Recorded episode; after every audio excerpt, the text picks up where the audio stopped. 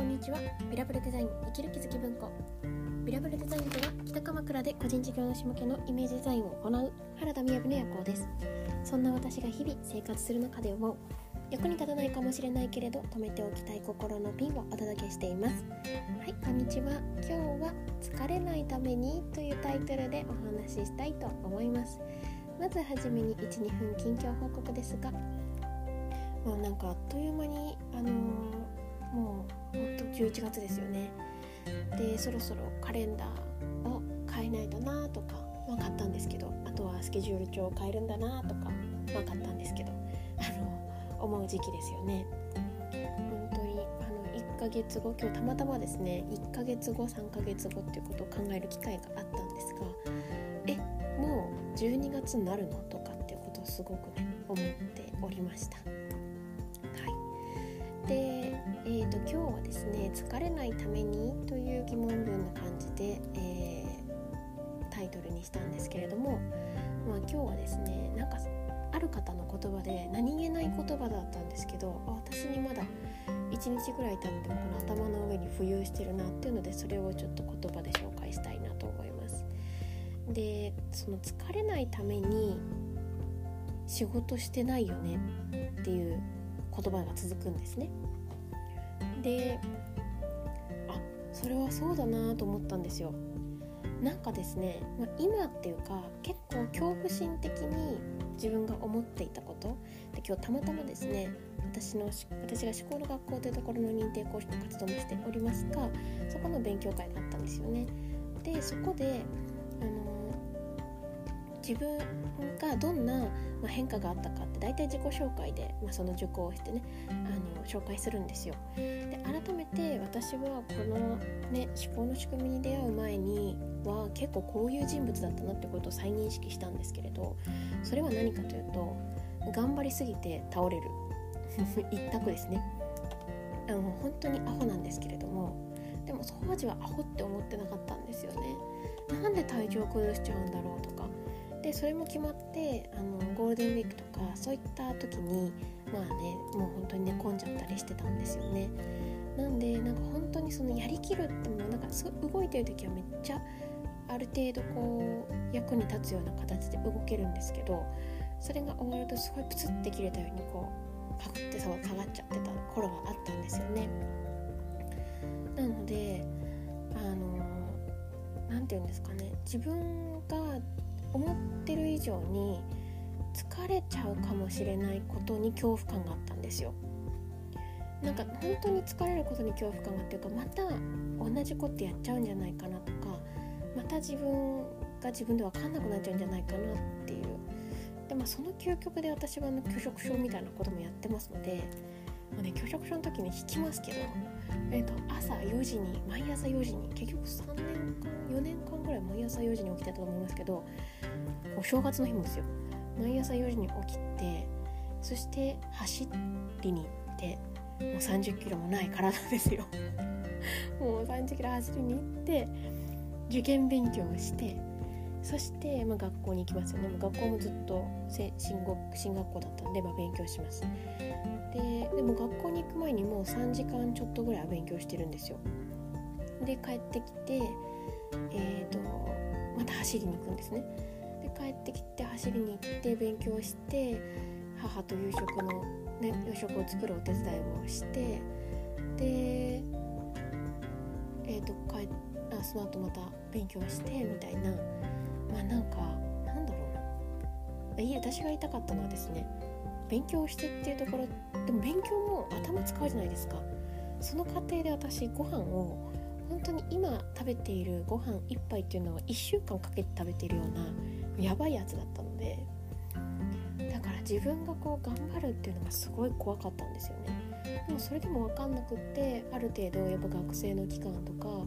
大学にあ就職してからも割と似たようなことをやってたんですよね。自分をなんかこう潰してしまうっていうかでも今はそうでないことの動きがよく分かってきたわけですけどもあのそんな中で出ますねなんか多分いつの間にか当たり前にそこから距離を取ろうとしてたことが疲れないためにがん疲れないようにしなきゃみたいな感じですね。でまあ疲れってどういうこから私たちは疲れというものを感じるかというと実際はやらされてる感があるってことなんですよ。つまり、えーと、そんなにやったら大変だよねっていうふうに他人から見た時に見えてることも本人がすっごい夢中だとそれって体に疲れって感じないじゃないですか、まあ、心に疲れを感じないっていうか肉体的にはね寝なきゃいけないなってなったりするかもしれないですけど私たちってそういう夢中なこういう時のあの疲れを感じないっていうのありますよね。あれは主体的に動いてるからなんですよね。なんで疲れ疲労感を感じるっていうことはやらされ感を感じてるっていうことなんですけれどもまあそれもあったかもしれないですけどやっぱそれ以上にですねこう疲れないためにいなきゃみたいな気持ちが割と強かったんだなっていうふうにちょっとその言葉が自分に響いたのは何でだろうって思った時に思ったんですよね。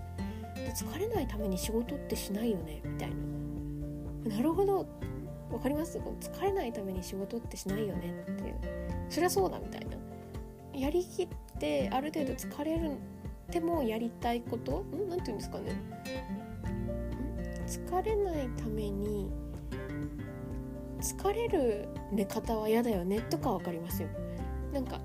本当体を休めて寝たいのになんか疲れる方法で寝てしまっていたらえそれってちょっとおかしいよねですけど仕事とか、まあ、遊びとかなんかそういったことって自分の体を動かしてあの、